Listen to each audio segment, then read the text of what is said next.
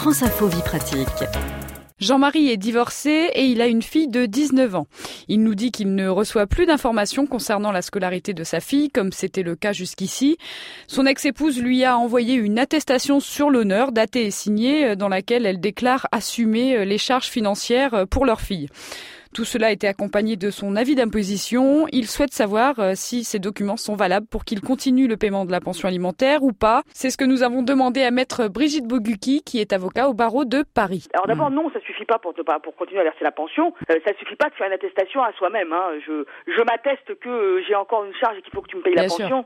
Ça peut-être pas aller. C'est clair que la mère a l'obligation dans ce cas-là de transmettre au père des éléments justificatifs que la fille est normalement à sa charge. Mhm. C'est-à-dire que, puisqu'elle est majeure, cette jeune fille, si elle fait des études, elle doit lui transmettre les éléments prouvant qu'elle a des études normalement poursuivies. Donc, mhm. par exemple, les inscriptions, les certificats de scolarité, les résultats aux examens. Ou alors qu'elle est en recherche d'emploi, ou qu'elle est en contrat de professionnalisation, par exemple. Oui, il faut justifier quand Il faudra qu'elle en justifie. Mais cependant, ça n'est pas pour autant que lui, il peut arrêter. Parce qu'il faut bien savoir que le problème de la pension alimentaire, c'est que le non-paiement pendant un mois permet à la mère d'aller saisir directement sur le salaire. Le non-paiement pendant deux mois est un délit pénal. Donc, s'il arrête comme ça, alors qu'il sait que la mère veut qu'il continue, et qu'elle, elle dit que c'est encore dû, il y a des risques pour lui. Il a des risques considérables. Donc hmm. la seule solution qu'est ce monsieur, euh, c'est très clairement de faire une lettre recommandée avec accusé de réception d'abord à la mère, en lui disant qu'il veut des justificatifs de la situation de la fille et non pas de ce qu'en pense la mère. Et deuxièmement, s'il n'y a pas de réponse ou la réponse ne lui satisfait pas,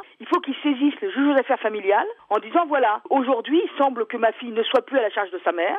Et, je vous demande euh, d'arrêter la pension alimentaire. Hmm. Et le juge, lui, pourra supprimer la pension alimentaire. C'est le juge qui décide. En tous les cas, c'est pas le, le père qui peut décider tout seul.